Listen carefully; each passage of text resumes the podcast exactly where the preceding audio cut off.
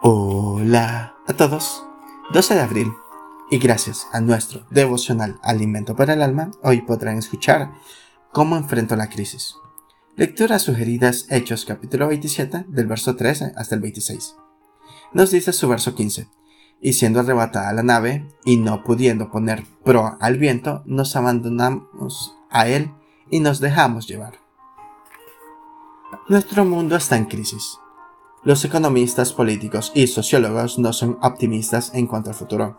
Algunos incluso apuntan hacia un trágico empoderamiento de la situación mundial, empeoramiento, que puede desembocar en una catástrofe.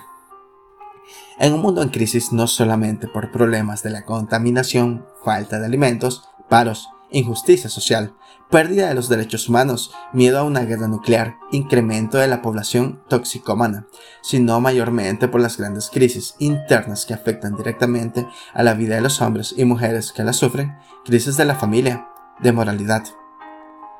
La crisis actual nos pone en alerta, pero lo cierto es que siempre ha habido épocas de crisis y catástrofes naturales, y el creyente siempre ha enfrentado las adversidades confiando en el Señor. Recordemos la sequía en tiempos de José, Recordemos la viudez de Ruth y Noemí. Recordemos la traumática experiencia de Job. Este hombre, Job, era un hombre rico en la material y justo delante de Dios. Un día, el diablo se presentó ante Dios y pidió su permiso para tocar todas sus posesiones.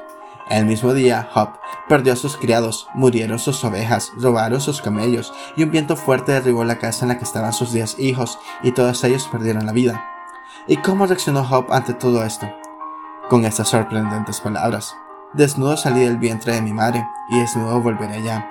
Jehová dio, y Jehová quitó. Sea el nombre de Jehová bendito. Job capítulo 1, verso 21. Devocional escrito por Carlos J. Cárdenas en Colombia. El mundo está en crisis, pero yo decidí no participar en ella. Muchas gracias por escuchar.